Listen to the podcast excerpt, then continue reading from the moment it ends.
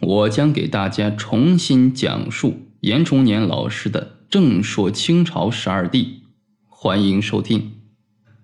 天命汗努尔哈赤，清太祖努尔哈赤是清朝的开创者、奠基人。努尔哈赤成功的一个前提是苦难生活的磨砺。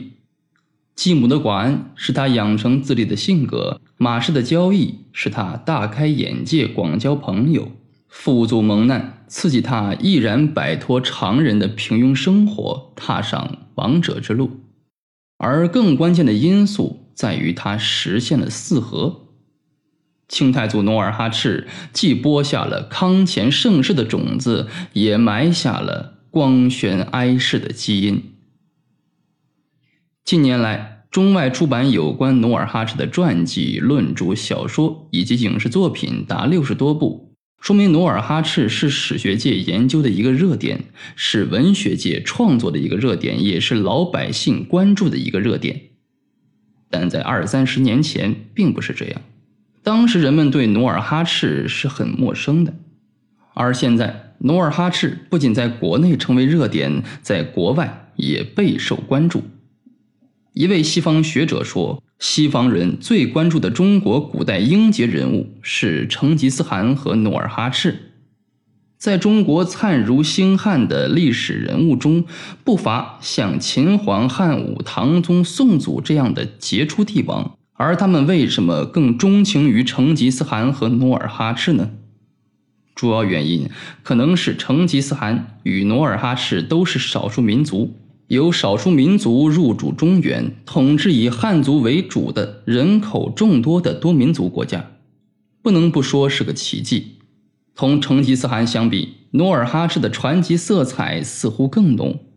在中国自秦始皇以下两千多年的皇朝历史中，建立过两百年以上大一统皇朝的只有西汉、唐、明、清。大清帝国占据中国历史舞台长达二百六十八年，为自秦以来整个中国皇朝历史的八分之一。而汉高祖刘邦、唐高祖李渊、明太祖朱元璋都是汉族，只有清太祖努尔哈赤是少数民族。努尔哈赤在中华文明史上开创了一个时代，由他奠基的大清帝国到康乾盛世时。成为当时世界上人口最众多、幅员最辽阔、经济富庶、文化繁荣、国力强盛的大帝国。努尔哈赤作为大清帝国的奠基人，作为一个新时代的开创者，对清代历史产生了原生性的影响。清太祖努尔哈赤既播下了康乾盛世的种子，也埋下了光宣哀世的基因。这就是努尔哈赤死后的将近四百年的今天。人们研究关注努尔哈赤的关键所在。近一个世纪以来，史学家研究努尔哈赤有很多成果，也有很多谜团。努尔哈赤至少留下了十二桩历史疑案：先世之谜、姓氏之谜、身世之谜、幽地之谜、杀子之谜、族名之谜、八旗之谜、建元之谜、大妃之谜。叶赫老女之谜、炮伤之谜和遗诏之谜等，这些历史之谜，还是由满学家和清史学家们去研究、去解释吧。我们要探讨的是努尔哈赤人生的两个最大的历史谜底，一个是他事业成功的谜底。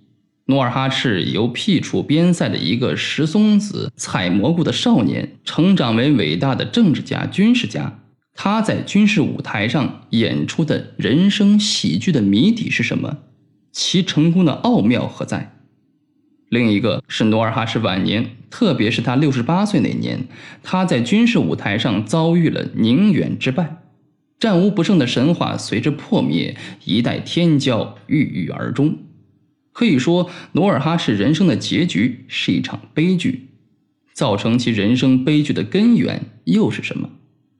要回答上述问题，首先要了解努尔哈赤的身世经历以及他所处的民族及时代背景。